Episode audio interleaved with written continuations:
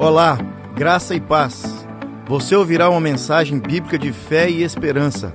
Estamos orando para que esta mensagem lançada germine, cresça e frutifique em sua vida, para a glória de Deus Pai. Jesus te abençoe. Amém. Eu gostaria de convidar você a abrir a Bíblia que você trouxe, Lucas, capítulo de número 3. Durante todo esse mês, essa semana que se passou, o retiro que vai ser semana que vem, nós iremos falar sobre avivamento. E você precisa entender o que, que é isso, o que você ora, o que você pede. Esse texto de Lucas, capítulo 3, é o comecinho da história de um moço chamado João Batista. O moço que veio com uma missão para é, uma missão específica e a missão específica dele durou poucos anos. E durante esses poucos anos, ele conseguiu cumprir aquilo que Deus tinha ordenado para o seu ministério. João capítulo 3, desculpe, Lucas capítulo 3. Falei João? Lucas. Lucas capítulo 3. Começa assim, olha. Era o 15 ano do reinado do imperador Tibério César. Pôncio Pilatos era o governador da Judéia, Herodes Antipas, governador da Galiléia. Seu irmão Filipe governava a Itureia e Traconites e Lisânias governava Abilene. Anás e Caifás era o sumo sacerdote nesses tempos. Neste ano, neste mesmo ano, veio uma mensagem de Deus a João, filho de Zacarias, que vivia no deserto. João percorreu os arredores do rio Jordão, pregando o batismo como sinal de, como sinal de arrependimento para o perdão dos pecados. O profeta Isaías se referia a João quando escreveu em seu livro: Ele é uma voz que clama no deserto Preparem o caminho para a vinda do Senhor. Abram as estradas para ele. Os vales serão aterrados, e os montes e as colinas nivelados. As curvas serão endireitadas, e os lugares acidentados aplanados. Então todos verão a salvação que vem por meio de Deus. Amém? Todas as vezes que alguém importante chegava em um determinado lugar, nessa época específica aqui, era preciso preparar o caminho para essa pessoa chegar a determinado lugar. Se era uma cidade um pouco maior, eles tinham que aplainar as estradas, limpar as estradas para que a carruagem passasse, principalmente quando era um rei. Um rei sempre vinha em uma carruagem e um carro carregado ali por cavalos, por bois, animais, ou alguém carregando aquele carro. Então esse carro não passava nas estradas comuns, nas estradas do dia a dia das pessoas, nas trilhas, nas caminhadas dos animais, não passavam. Então era importante que antes desse rei chegar, eles preparassem, eles fossem na frente, as pessoas fossem na frente arrumando esse caminho para que o rei pudesse passar. Então, essa é a história que lemos aqui. O texto que Isaías menciona a respeito de João Batista é exatamente isso. João veio preparar o caminho para que o Messias chegasse, para que o Rei dos Reis chegasse, Jesus. Então ele usa as mesmas palavras que, que as pessoas daquela época poderiam entender. Então, para a chegada do Messias, para que o reino, como você aprendeu aqui algum, alguns domingos atrás, para que o reino de Deus pudesse ser estabelecido, um caminho precisava ser preparado. E você aprendeu muito bem com a Edmeia que o reino está em nós. Então, quem prepara esse caminho para a chegada do rei hoje somos nós. O rei não entra na cidade, que é o meu coração e o seu coração, vindo de qualquer jeito. Ele não chega de qualquer jeito. Ele não vem de qualquer jeito e vai entrando em um buraquinho, não. Um caminho é preciso ser preparado. E quando nós clamamos por avivamento, é isso daí que o texto também está dizendo. Nós estamos preparando um caminho. Avivamento é preparar o caminho do Senhor para que ele venha. Isso é avivamento. Preparar o caminho do Senhor para que ele venha. Nós não produzimos o avivamento, mas preparamos a sua chegada. Nós não produzimos o vento do Espírito, mas podemos içar nossas velas em direção a esse vento. Então Deus se manifesta quando o caminho está preparado. Deus vem, o Espírito Santo de Deus nos ajuda, como você viu também essa semana, nós somos os receptores. A mensagem é Jesus, e aquele que produz a mensagem em nós é o Espírito Santo de Deus. É o Espírito Santo de Deus. Então, o Espírito Santo de Deus nos ajuda a preparar esse caminho para que o Rei venha. Para que o Rei venha. E o nosso caminho, o caminho que o Rei caminha nele, precisa ser preparado por mim e por você. Nós precisamos preparar esse caminho. E olha que interessante como ele começa, João começa, como o texto menciona a respeito de João. Diz que o profeta Isaías, lá atrás, em Isaías, no capítulo 40, havia mencionado a respeito de um moço que viria há 500 anos depois para falar sobre esse caminho, preparar o caminho do Senhor, do Rei. Então, o ministério de João era preparar o coração do povo para a chegada de Cristo. Você sabe que Cristo não veio numa carruagem. Você sabe que Cristo não veio num carro de honra e precisava de caminhos largos para que ele pudesse passar, junto com toda a sua comitiva, como vinham os reis romanos visitar as cidades, visitar os vilarejos. Você sabe a simplicidade que Cristo veio. Então João não estava falando de um caminho de terra que precisava ser largo, precisava tirar as pedras, precisava fazer com que as curvas fossem mais largas para que os o carro pudesse passar. Não. João estava falando do meu e do seu coração. O caminho que Jesus irá percorrer é o meu e o seu coração. Então João, então o ministério de João era preparar o coração do povo para a chegada de Cristo Jesus. Quando se esperava então a chegada de um rei, o caminho precisava ser alargado. As pedras precisavam ser retiradas do caminho, os altos e baixos das montanhas precisavam ser é, é, nivelados, os vales, você vai ver daqui a pouquinho, precisavam ser aterrados. Aterrados. Então, o que Isaías, no capítulo 40, compara com a chegada desse rei, ele está comparando com a chegada do Salvador, Jesus Cristo, nosso Senhor. Ele está comparando a chegada do Salvador, Jesus Cristo, nosso Senhor, que irá redimir o seu povo. Lembra da história do povo de Israel? Quem eles esperavam? Um rei que iria governar com cetro poderoso, expulsar todos os romanos dali e eles iriam reinar novamente. E vem Jesus e frustra todos os planos dos, dos judeus da época. Jesus vem montado em um jumento, entra na cidade, montado no jumento. Jesus vem a pé, andando da Galiléia, Judéia, Samaria, chegando em Jerusalém. Jesus vinha, entrava e saía em Jerusalém, e muitas vezes ninguém notava Jesus entrando e saindo. Esse é o nosso Salvador. Então, quando João vem e diz que essa estrada precisava ser cuidada para que o rei pudesse chegar, ele está falando de mim e de você. E ele começa dizendo: olha, os vales precisam ser aterrados. Vales falam de depressões que existem nos lugares mais baixos da terra. Com certeza você já passou por alguma estrada, por algum lugar, onde lá embaixo você viu um vale. Não é verdade? Já passou pelas estradas de Minas Gerais? Ali você vê isso o tempo todo. E você nunca, quase que nunca, não vou falar nunca, mas você quase que 80% das estradas que foram construídas foram construídas no meio da montanha. Você não vê estrada lá embaixo no vale. Eles cortavam as montanhas para que as estradas pudessem ser construídas.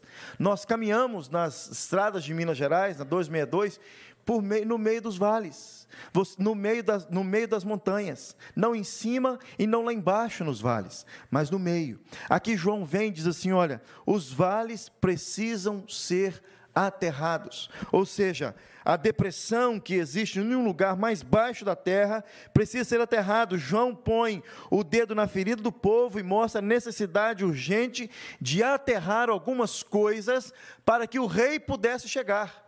Para que o rei pudesse vir, para que a carruagem do rei pudesse adentrar com facilidade na cidade, na cidade que é o nosso coração. Então, João estava dizendo, era para que o rei pudesse chegar, era preciso aterrar, jogar terra nos vales. Literalmente isso.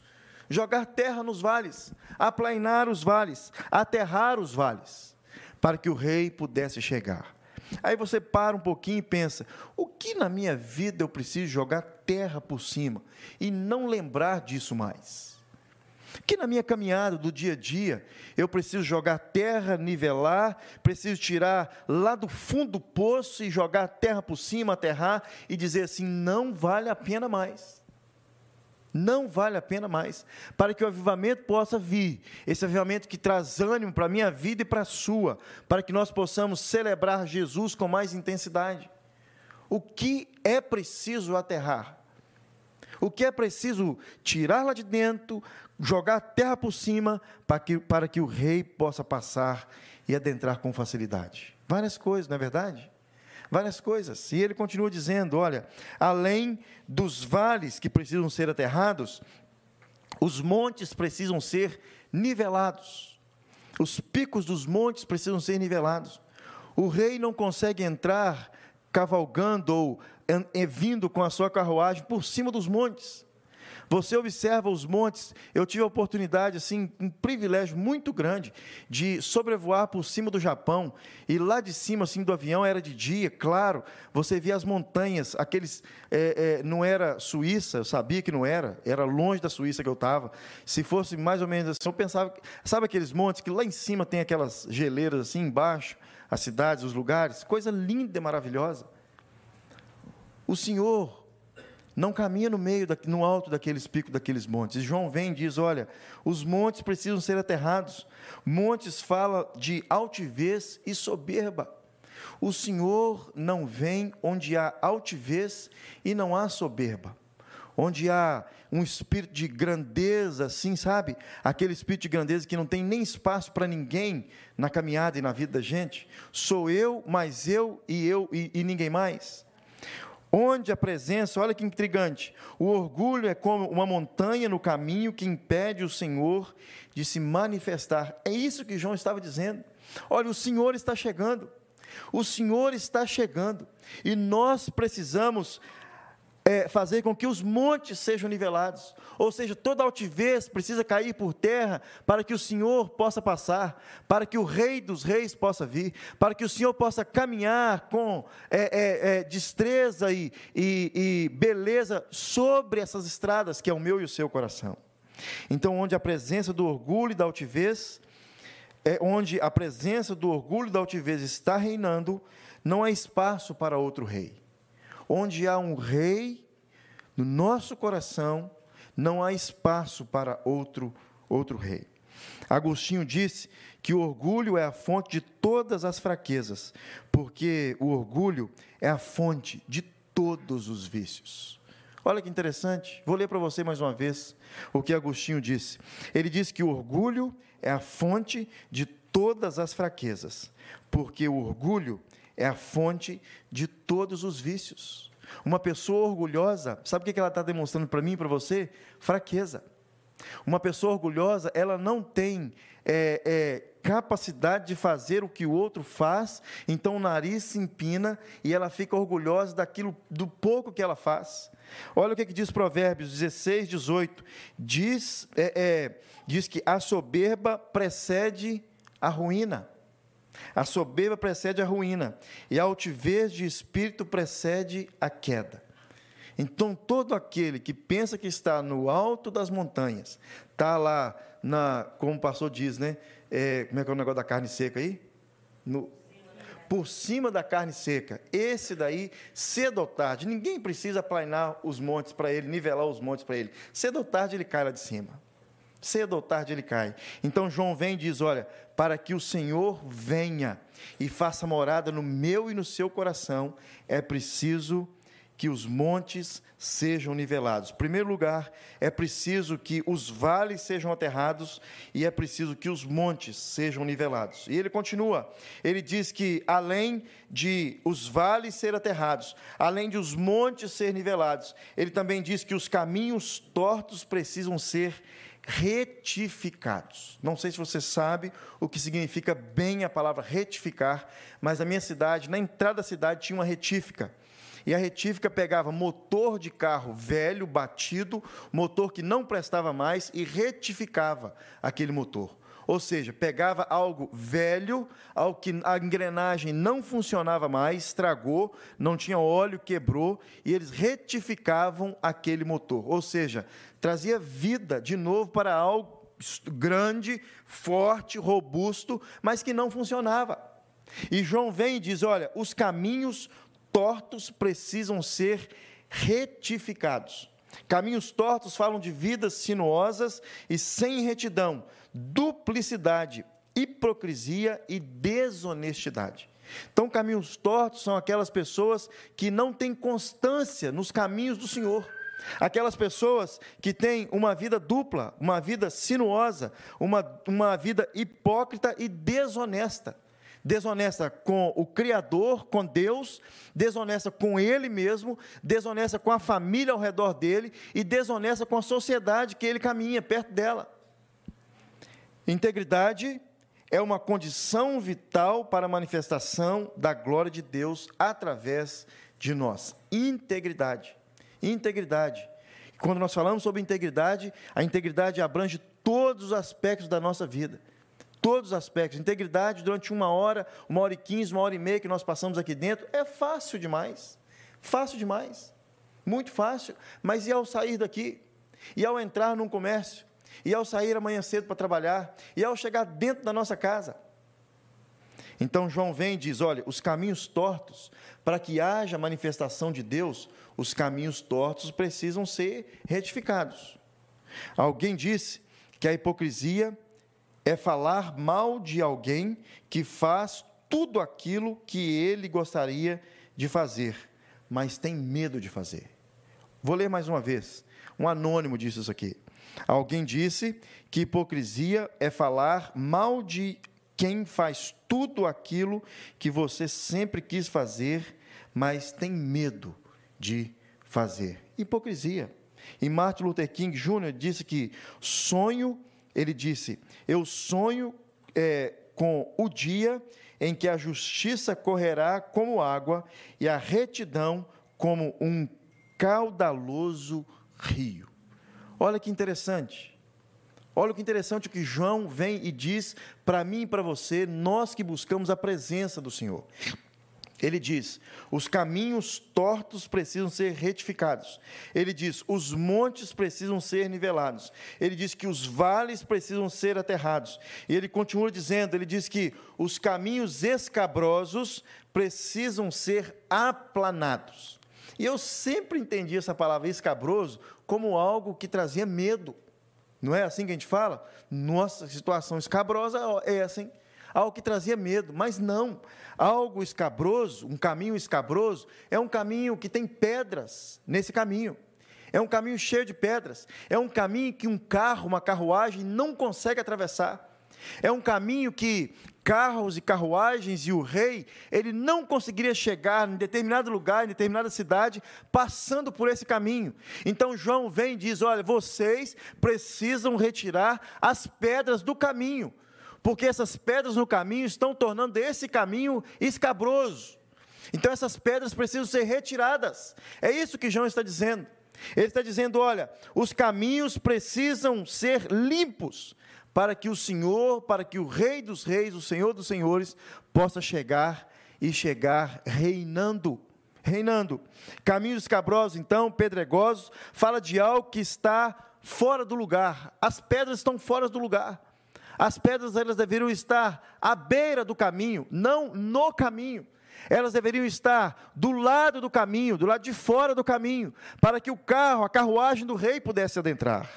Algo fora do lugar que transforma em obstáculo e impede a chegada do rei. E eu faço uma pergunta: o que está fora do lugar? O que está fora do lugar que precisa ser colocado de volta no lugar para que a carruagem, para que o rei, para que o Senhor possa chegar e reinar. E reinar. Então, nenhum de nós gostamos de nada fora do lugar, principalmente quando se trata de nos atrapalhar, não é verdade? Nenhum de nós gosta de as coisas fora do lugar. Você chegou para fazer alguma coisa em determinado lugar e você tinha colocado aquela coisa no lugar e você foi exatamente naquele lugar para pegar e chegou lá não estava lá? Frustração que dá na gente.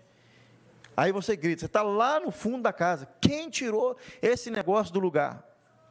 Aí, se for homem, na maioria das vezes, o negócio está lá no lugar, só que você não viu. Não é? É. Não é só lá em casa, não. É em todo lugar. Isso é coisa de homem. Tá rindo, Guilherme? Mas é verdade. Tá lá. Aí a mulher grita lá do outro lado. Tá aí no mesmo lugar. Você grita de cá. Não tá. Não tá. Isso não é coisa de homem velho, não, gente. O Pedro está fazendo a mesma coisa. É, isso não é coisa de velho, não. não. Pedro faz também. Aonde que está o negócio assim, assim? Está aí. Já procurei. Procurou, procurou, procurou. Não deixou de procurar, mas do jeito dele, do jeito que não acha. Já procurou uma coisa de um jeito que não acha? É, homens, nós somos assim. Então, nenhum de nós gostamos de nada fora do lugar, principalmente quando se trata de nos atrapalhar. E João vem e diz: olha, os caminhos precisam ser aplanados. As pedras precisam ser retiradas do caminho.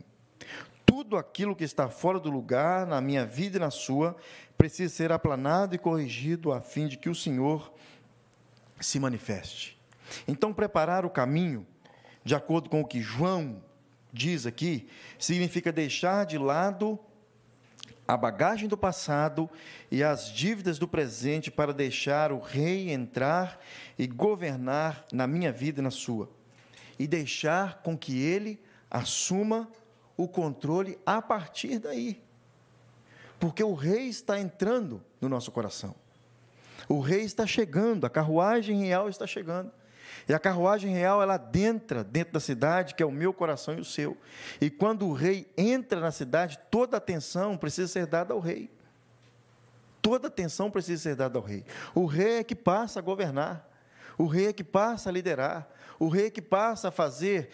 Nós agora passamos a fazer a vontade do rei. E o rei é tão bom, mas tão bom, mas tão bom que ele fala assim: olha, fazer, você vai fazer a minha vontade, mas você vai fazer a minha vontade, mas ao mesmo tempo você estará fazendo a sua vontade, porque a nossa vontade, elas são as mesmas. Avivamento, então, é ter Deus governando nossa vida por inteiro. Ele já chegou porque nós arrumamos o caminho, e agora ele passa a reinar, porque ele já adentrou nos portões da cidade para dentro. Avivamento não é descer, diz Billy Graham. E eu postei essa semana no Instagram, da, na, nas redes sociais da igreja.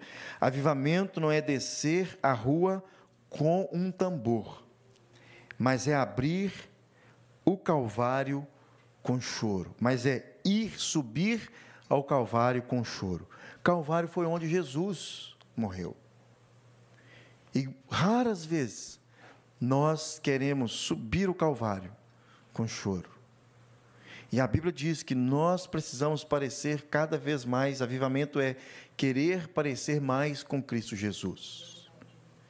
Querer ser semelhança do Filho unigênito de Deus, Cristo Jesus. Isso é avivamento. Jesus subiu o Calvário carregando uma cruz. Efésios 5,14 diz: Desperta, Ó tu que dormes, levanta-te dentre os mortos, e Cristo resplandecerá sobre ti. Clamamos por esse resplandecer de Deus, avivamento. E Paulo diz a essa turma aqui de Efésios: olha, era uma igreja assim como a nossa. Desperta, ó tu que dormes, levanta-te dentre os mortos, e Cristo te resplandecerá. Tiago 4,8 também diz: aproxima-se de Deus, e ele se aproximará de você. Pecadores, limpem as mãos, e vocês que têm a mente dividida, purifiquem o coração. Isso é avivamento. Os vales precisam ser aterrados. Vales falam das depressões que existem nos lugares mais baixos da terra. Precisamos colocar uma terra por cima. Ele continua e diz: os montes precisam ser nivelados, ou seja, a altivez, a, a soberba precisa ser ó, cortada no meio, para que o Senhor possa vir com sua carruagem e reinar sobre nós. Os caminhos tortos, as depressões, a vida sinuosa, sem retidão, a duplicidade, a hipocrisia, a desonestidade precisa ser ó, nivelada para que a carruagem do Senhor, para que o Rei dos Reis possa entrar e fazer morada.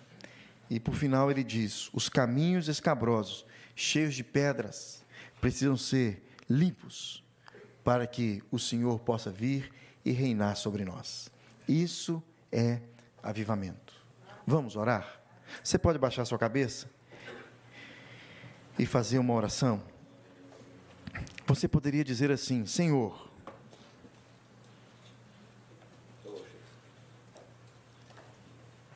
assim como João veio, há pouco mais de dois mil anos atrás,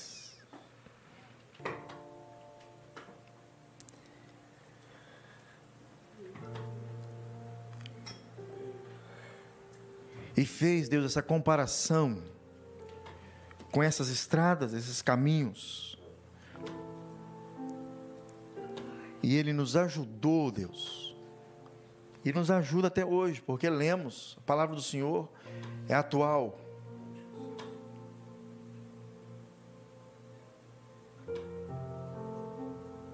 Deus, quantos vales, Deus, precisamos jogar terra por cima e não lembrar mais deles, Deus, porque eles têm atrapalhado, Deus. Atrapalhado com que o Rei dos Reis, o Rei que reina, verdadeiramente reine, Deus, com poder sobre nós. Deus, quantas montanhas precisamos passar assim, olha, uma régua no meio dela, altivez, soberba, eu sou, eu sou, eu sou. Pessoas que têm dificuldade de dizer, nós somos.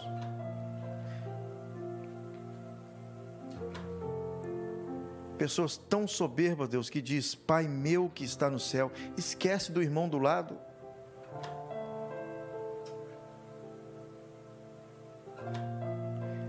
Deus, o Senhor nos ensina que não há, Deus, espaço para dois senhores na cidade que é o meu coração. Deus, quantos deuses muitas vezes nós criamos. Muitas vezes, Deus, um deles somos nós mesmos.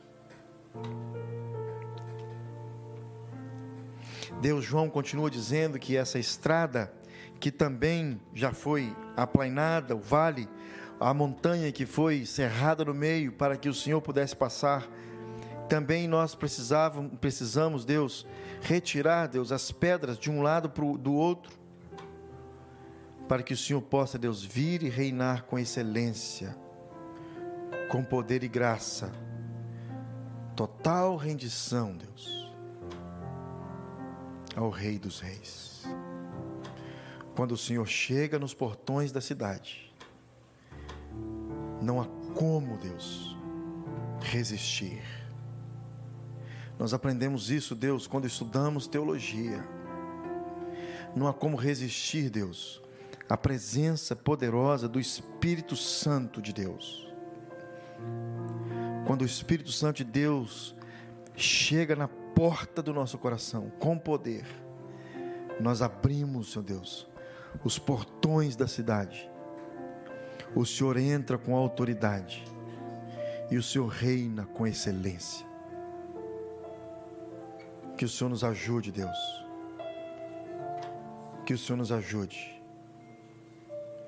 No nome de Cristo Jesus.